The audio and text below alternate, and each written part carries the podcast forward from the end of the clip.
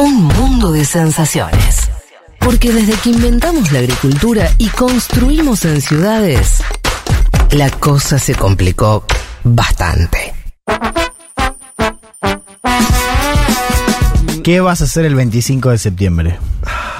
25 de septiembre. Espero que esté tomando una birrita en Junta, en la terraza. Bueno, Ahí eh, ¿No? se Bien. podría hacer cobertura en vivo de las elecciones en Italia, elecciones que ahora vamos a comentar por qué son tan importantes. Primero, Italia, hay que comentar un poco, a veces nos lo olvidamos, es la tercera economía de la zona euro. Es una economía bastante importante que sufrió, por supuesto, un shock político, ¿no? En estas semanas con la renuncia de Mario Draghi, que vos lo decías bien, Mario Draghi hizo una especie de vuelta a nu porque había presentado su renuncia la semana anterior, esto lo habíamos contado acá, a raíz de la pérdida de apoyo del Movimiento 5 Estrellas, uno de los principales accionistas de la coalición. Ahora vamos a comentar un poco más de ese partido, que es un partido eh, que recuerda, un partido que también populista, si querés, o sea, así se lo comentaba, un, partido que nació con esta idea de ser eh, muy anti, la idea de la nueva política, esto de votar, por ejemplo, eh, leyes en sistema digital, ¿no? De acuerdo a los, afiliados, una propuesta que después se terminó dibujando y que era y que sigue siendo un actor relevante en la política italiana. Bueno, el Movimiento 5 Estrellas le había sacado el apoyo a Draghi. Draghi renuncia y después lo convencen, ¿no? Porque le dice tanto el presidente Sergio Mattarella como inclusive es parte de la Unión Europea, lo presiona para que se quede. Draghi había dicho que se iba a quedar. Bueno, ahí cuando se presenta al Senado es la derecha la que le saca el apoyo y ahí Draghi es obligado a renunciar. O sea, O sea, Draghi dijo, che, si no me apoyan renuncio como quien cuando te peleas con tu pareja, decís, Sí. discutís para que el otro día no quedate y medio que le dijeron, andá máquina nomás un Claro, poquito. sería claro. sí, a todo o nada, ¿no? Sí, pasa que eh, eh, dice, bueno, primero se va cinco estrellas, digo, bueno, me quedo con el resto. Y una parte del resto le dice, no, no, ya está, te vas. Ese resto es la parte derecha de la coalición. Y yo te decía al principio, la muerte política de Draghi se definió en una mansión a las afueras de. Roma, mansión que pertenece a Silvio Berlusconi. Lo suponía. Que el- Siempre esa mansión Silvio. debe ser. Es la del la misma del documental. documental, es la del documental No, donde las historias que guardan esas paredes. a un director italiano, por eso tiene una mansión muy linda, Tiene una las villa. fotos con Putin ahí en esa mansión. Está Sí, con todos. Como arrancaste. Eh, sí, otras fotos también debe Sí, tener, es que pero tiene como dos salas llenas de regalos, ¿no? De mandatarios, Sí. de mandatarias. Es, esa, el que no- los que no vieron el documental, Sí. vayan, aunque Sí. sea media hora. Es la mansión de la fiesta, ¿no? Es la mansión de las fiestas, es un Berlusconi.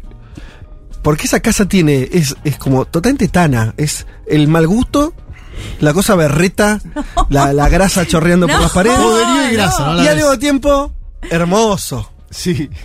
Hermoso. Es una ¿Estás cosa. hablando de la misma leopardo. mansión? Porque quizás es otra. Bueno, no sé, Una, yo- una eh, villa a las afueras de Roma, sí. No, no tengo idea, No pero. creo que tenga dos espectaculares, debe ser la misma. debe ser bueno. Su casa. eh, Berlusconi que, eh, si bien está debilitado en todo sentido, eh, sigue siendo un jugador influyente en la política italiana, lo demostró esta semana. Se juntaron sobre todo Berlusconi, que es todavía influyente en su partido Forza Italia, y Matteo Salvini, ¿no? este, ex, este ex líder eh, italiano, desdibujado también un poco, populista de ultraderecha, así también lo venden en eh, Italia. Y se juntaron básicamente para decir que les convenía Mm. ir a elecciones Mm. donde la derecha puede gobernar en coalición eh, antes que seguir apoyando sosteniendo a él. Un, un detalle, Draghi, Sí. porque esto me- no sé si, si lo hemos dicho, es un tecnócrata. No es eh. Italia tiene una cosa extraña que yo no sé cuántos otros países tienen, que muchas veces les pinta armar Mm. gobiernos técnicos que no son de un partido político, no los eligió la gente, Claro. ponen a un chabón ahí, este venía del Banco Central Europeo, Venía de un pum, europeo, eh, claro. no es de más- nadie Draghi, eso, ¿no? No, y esa justamente era una virtud Claro. para ese momento político. Fue, recordemos, crisis de la pandemia, Italia, país muy golpeado en términos sanitarios económicos, y ahí Draghi asume también con la credencial del establishment italiano y europeo, con el apoyo de todos los partidos, menos Hermanos de Italia, que es la formación de ultraderecha también, pero que responde a Giorgia Meloni. Háblame, que me vas a hablar de eso. Después te voy a hablar y te voy a contar un poco más quién es eh, y qué representa Meloni, pero Meloni incluso fue llamada por Berlusconi cuando se juntaron Salvini eh, y mm, bueno y el Cavaliere. la llama a Meloni para incluirla en la reunión. Meloni que no está muy cerca Mm. de estos dos partidos, pero que, pero que al mismo tiempo forma parte de el, La derecha, campo, la sí. derecha. Eh, bueno, los tres liderazgos alineados en que era mejor llamar a elecciones, donde la derecha es favorita, antes que seguir sosteniendo a Draghi. Draghi, vos lo decías bien, primer ministro de unidad, que dure un poco más de la media, porque duró 17 meses, que es poco, Sí. pero Italia Para tiene Italia una media bastante. de 13. O sea, duran, los primeros ministros desde Segunda Guerra Mundial duran 13 meses, ¿no? Eh, Eso, y el otro día con. Juan me lo decía seguro la yo lo decía. Que me cuesta tomar en serio Italia. Hay algo Y es muy loco, porque al mismo tiempo es un país que funciona. re importante. Sí, y que no digo, sí, sí, no es Argentina. No. Eh, no tiene crisis tan graves económicas, es un poder, tiene un poder industrial. Claro, siempre preocupa porque tiene una Sí, cantidad de deuda, de deuda. pública que hace que siempre Europa esté mirando a Italia con preocupación. Ahora te voy a contar un poco más qué estaba haciendo Draghi. Pero no es Grecia. Quiere decir, vos No. vas a Italia y ves los vestigios de un, de un país No, no que se cae, grande se dobla pero no se cae. y tienen guita. Quiero decir, es, vos ves, ¿no? Es una sociedad con cierta opulencia, tienen problemas, todo, pero es extraño eso. Y, la, y puede no gobernarla nadie. ¿Por qué te contar? Mm. No, te cambiar primer ministro cada 13 meses. Es medio. Salvo los años de Berlusconi, que fueron más contundentes. Sí, hubo momentos donde, por eso digo la pero no- media. de Pero no 13 mucho meses. más. De, Pero si lo sacás a Berlusconi, no sé cuántos te quedan de tipos que hayan gobernado cinco años. Mm. ¿Viste? No, no sé si Yo igual no, me parece que el argumento de la crisis periódica de Italia, en este caso, por la situación global, la de Europa Mm. y la de Italia, donde se avecina, lo va a contar Juan, un liderazgo de derecha Sí. Mm. nítido, que es el único que no estuvo eh, compartiendo gobierno con Draghi, me parece que es mucho más preocupante. Sí, ¿no? yo no, coincido. es una caída de las normales. No, no, no, no, no. Claro, pero, pero no por Italia, sino porque el- lo que vos, vos le dijiste, el contexto internacional internacional, es otro. Y el Total. local, ¿no? Porque eh, Total. cuando, cuando gobernaba Salvini, no, gober- no era primer ministro Salvini. Gobernaba cohabitando con otras fuerzas de centro, como el movimiento Cinco Estrellas. En ese caso, el primer ministro era del Cinco Estrellas. Ahora tiene la posibilidad de que haya una primera ministra abiertamente ultraderecha, con un apoyo de dos partidos de derecha Claro. que están menos a la derecha que lo que sería primer ministra. despidamos primero a Draghi, vamos a escuchar Despidamos un poquito a lo Draghi. que decía Draghi, que se fue aplaudido por el Parlamento y decía algo así como, bueno, los banqueros centrales también tenemos corazón. Una frase un poco rara, Ajá. menos glamorosa que la de Boris Johnson, Sí. pero vale igual. Da igual, ¿no? está buena. la escuchamos Draghi. Grazie per, per questo, naturalmente. Certe volte anche il cuore dei banchieri centrali viene usato qualche volta, ma grazie per questo e grazie per tutto il lavoro fatto insieme in questo periodo. Alla luce del voto espresso ieri sera dal Senato della Repubblica, chiedo di sospendere la seduta perché mi sto recando dal Presidente della Repubblica per comunicare le mie determinazioni.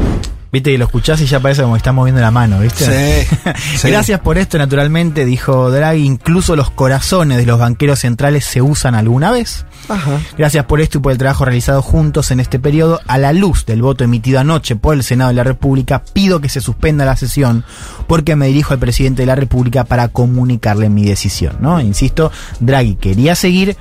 Cuando se entera que la derecha le bajó el pulgar, ahí no le queda otra que eh, renunciar. A ver, Entonces, elecciones, sí. esto dispara las elecciones del 25, 25 de septiembre. de septiembre. Es ahí Mattarella, que es el presidente, disuelve el Parlamento, digamos, básicamente el trámite. Le hizo y una trampa a convoca- Mattarella, ¿no? Hay que decirlo. Porque Draghi primero va, Draghi dice la semana pasada me quiero ir solo cuando el movimiento 5 estrellas le había sacado el apoyo. Sí, Entonces sí. él va a hablar con Mattarella y Mattarella dice, no, volvé al Parlamento y negocia de vuelta. Si Draghi se iba antes, la semana pasada era más digno que esta salida, que lo están echando Claro. todo, casi Claro. todos los gobiernos, casi todos los partidos. Claro, con lo que no contaba, si querés Mattarella, era que la derecha le iba a retirar el apoyo. Toda la derecha, ¿no? No solamente Meloni que estaba en la oposición. A ver, metámonos en por qué esta Sí. vez podría ser diferente. Primero, déjame que te cuente algo de lo que estaba haciendo Draghi. Draghi fue importante su, gobierno, no solamente porque duró un poco más que la media o porque era un tipo de la unidad, sino porque estaba encabezando un programa de reformas muy importante para Italia vinculado a lo que es el programa de recuperación económica de la pospandemia. O sea, básicamente la Comisión Europea te da fondos, vos consensúas reformas. Draghi estaba haciendo reformas en la justicia, en la administración pública, en materia de impuestos, en materia de competencias, eh, y, eh, reformas que Italia venía postergando hace tiempo, muy requeridas por esto que te decía, ¿no? La preocupación de la deuda de Italia en el seno de la Comisión Europea. Bueno, Draghi había completado bastante bien la de justicia y la administración pública estaba a medio camino en la de impuestos y le faltaba la de competencia. Entonces la pregunta es, ¿qué va a pasar con ese programa de reformas que empezó Draghi? Y es un programa que además es importante para Italia porque hablamos de más de 200 mil millones de euros. Es una cantidad exorbitante de dinero. La pregunta es si un Son más de, más de cuatro veces lo de Argentina. Sí, yo mismo pensé. Eh, más de cuatro veces. entonces, bueno, ahora el euro está igual que el dólar. La pregunta cuatro veces, cuatro veces. es, eh, bueno, ¿qué va a pasar con ese programa de reformas con otro u otra? Ahora Claro. vamos a comentar por qué. Primer ministro o primera ministra. E importante también por la guerra en Ucrania, ¿no? Un poco lo decíamos, eh, Italia, que por cierto es un país muy dependiente del gas ruso, no solamente de Claro. términos industriales, sino de consumo doméstico, más que Alemania, o sea, eh, vuelvo, un país, una dimensión económica importante, dependiente del gas para la industria, pero también y sobre todo para la eh, a los hogares. Hace frío en Italia, en el, arriba de Roma, Mm. chicos, ¿eh? El Sí, sur no, claro. pero arriba de, de- Bueno. del, del centro para arriba, en Milán, y, hace un frío en invierno. y con una tradición política en general más cercana a Rusia también, ¿no? Una Histórica. tradición política. Eh, a ver, ¿cómo es no, eso? sellada desde, el- desde la época del, del- la- el auge del Partido Comunista a en los últimos años Sergio Berlusconi, que es amigo personal de Putin. De Mm. hecho, la serie que ustedes están recomendando lo cuenta muy bien. Eh, bueno, Draghi no solamente eh, mantuvo su... Igual los gobiernos siempre estuvieron aliados con Occidente, los gobiernos italianos. Sí, es cierto, pero... Muy. Pero Justamente porque el Partido Comunista nunca gobernó, quiero decir. Está bien eso que señalás. Claro, digo que que tenés de dif- diferentes Mm. eh, sectores políticos que mantienen una afinidad, una puede ser personal, otra ideológica, otra Sí. programática con Rusia. Bueno, Salvini mismo, Salvini era un tipo, eh, es un tipo admirador. Te- te- De- sí, hay una foto de él eh, Con la remera de Putin. la- En, el, Parlamento, Europeo. Él caía a las sesiones con la remera de Putin. Eh, y después está, por supuesto, la denuncia de que, o las sospechas de que también recibía dinero por Ajá. parte del Kremlin. A ver, eh, Draghi no solamente era apoyó las sanciones económicas a Rusia, si bien también golpeaban a Italia, sino que además eh, estaba en la producción de armas. O sea, Italia también jugó un rol clave ahí en, el, en cómo se armó la Unión Europea y cómo le mandó armas a eh, Ucrania. Algo que por supuesto no es nada seguro en esta nueva coalición, porque ya tenés a Berlusconi, que es amigo personal de Putin, a Salvini, que es casi también cercano o ha manifestado cercanía con el Kremlin. Fíjate qué interesante que fue Giorgia Meloni, la líder de Hermanos de Italia, de la cual te voy a contar ahora, que salió a decir, o sea, ya viéndose un poco en el rol de primera ministra, salió a decir que no iba a cambiar la posición de Italia en la guerra. Pero habló más del tema militar, o sea, ahí está la pregunta de qué va a pasar con la cuestión económica. Es decir, si Italia va a seguir manifestando su mm, apoyo a las sanciones o va a empezar a decir, bueno, hasta acá. ¿No? Algo que por ahora han hecho gobiernos importantes, pero de menos peso, como por ejemplo Hungría, ¿no? O sea, la posibilidad de que Italia sea una voz eh, más fuerte en el bloque eh, europeo contra las sanciones es más fuerte. Y sería la primera fisura importante, o sea, el primer país importante que se iría de, de este concilio anti-Rusia Bueno, en la Unión Europea. Hablamos rápidamente de esta muchacha, de, de ¿cómo es este? Giorgia Meloni, que tiene un nombre Meloni. espectacular, Espectacular. casi de, de música electrónica. Sí, eh, se- veo un perfil Sí, futuro de Leti de me Giorgia Meloni. No, voy no. a adelantar Sí, sí, algunos datitos. ¿Vieron? A ver, en la discusión sobre ultraderecha en general aparece muy rápido el rótulo de fascismo, ¿viste? Sí. Uno dice neofascista. Sí. Bueno, eh, el caso de Meloni es literal, o sea, Es no, literal. está bien hecho. Está bien. Claro. ¿Por qué? Bueno, porque ella militó en el movimiento neofascista, Movimiento Social Italiano. El Partido Digamos- Hermanos de sí, Italia tiene claro. raíces neofascistas, de hecho viene de ese, de ese movimiento, insisto. El movimiento- fascismo en Italia no está tan clausurado como el nazismo en Alemania, es lo otro que hay que decir. Exacto, ella de hecho, bueno, fíjate, ella ha reivindicado a Mussolini, o al menos Sí, sí. lo ha Sí, matizado. Y Dice la que hay que entender nieta- el contexto de Mussolini. eso, y ¿no? la nieta de Mussolini es Sí. concejal en Roma del partido. Sí. O sea, la, La nieta de Mussolini la nieta de Mussolini es del partido de ella. Sí, y es Y le fue muy bien en, la última elección, ¿no? Es concejal en Roma, eh, es joven, Que los mi, mi tesis es que los italianos nunca dejaron de que era Mussolini mucho. De vuelta, no es lo mismo que Hitler. Es otra, no tuvo otra la cosa. misma- el mismo descenso, digamos, y No. están, ¿cómo decir? No quiero decir más normalizado, pero sí está menos eh, Menos vetado. Menos vetado que Sí, sí. Hitler en Menos Alemania. cancelado. Menos Sí, cancelado. sí. Bueno, joven, 45 años, vuelve a aparecer esta idea de las mujeres de ultraderecha fuertes, por eso se ha hablado de Meloni como la Le Pen italiana. Yo te diría que, le- que Meloni es más conservadora que Le Pen, Cuando decís conservadora, ¿qué estamos...? que es Dios, patria y familia, pero full. ¿Vos Bien. la querés escuchar? Sí. Bueno, lo que vas a escuchar es casi una especie como de violencia Rivas, el personaje que puso todo Claro. de ultraderecha, así que prepárense. Así habla la posible próxima primera ministra italiana. No hay mediaciones posibles. O se dice sí o se dice no. Sí a la familia natural. No a los lobby LGBT.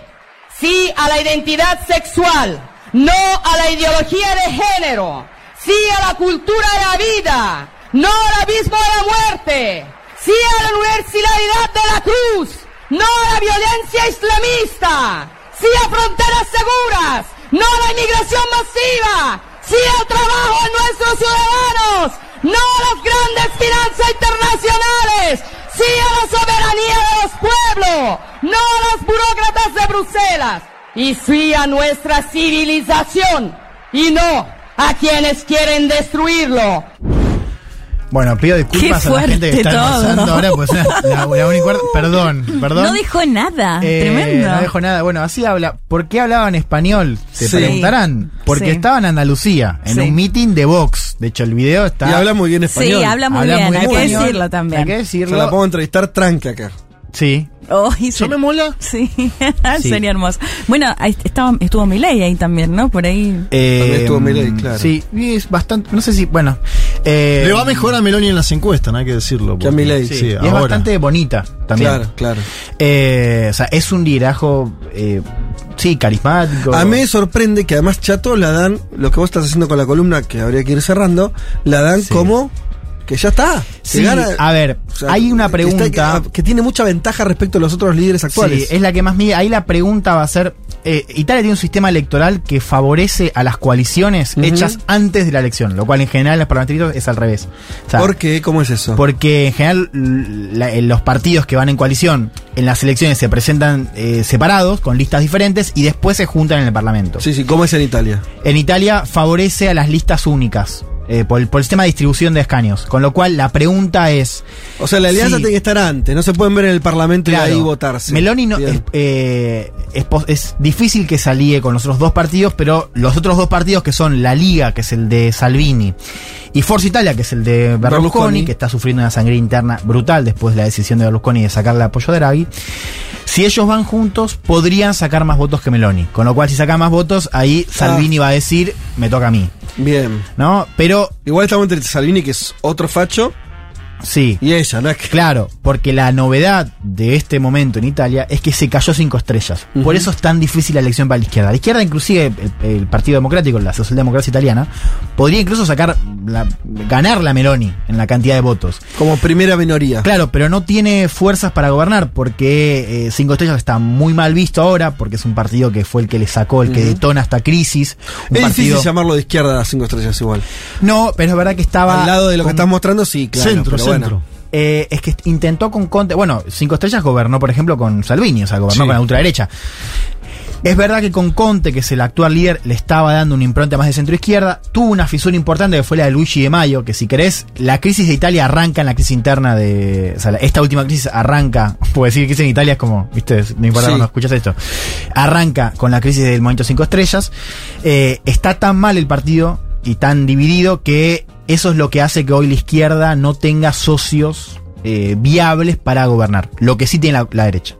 Por eso decimos que las encuestas auguran una mayoría en el Parlamento eh, de la derecha y está la posibilidad, la gran posibilidad de que la primera ministra sea Giorgia Meloni. Si lo consigue, un poco, creo que es lo que decías vos, Juan, va a ser, sería el gobierno de derecha más importante en el mundo. Sí, sin lugar a más importante que el de Brasil, más importante que el de Hungría, ¿no? y con Trump fuera del poder en Estados Unidos y, Y demás, atención a cómo la- impacta en otros países, porque me imagino en un PSOE alicaído en España para el 2023 que esto esto favorece a Vox, digamos. La señora esta fue a un mitin de Vox. Sí, sí. Sí. O al PP también, digamos, si querés eh, Sí, sería una victoria de si las querés, derechas. eh, de la internacional reaccionaria.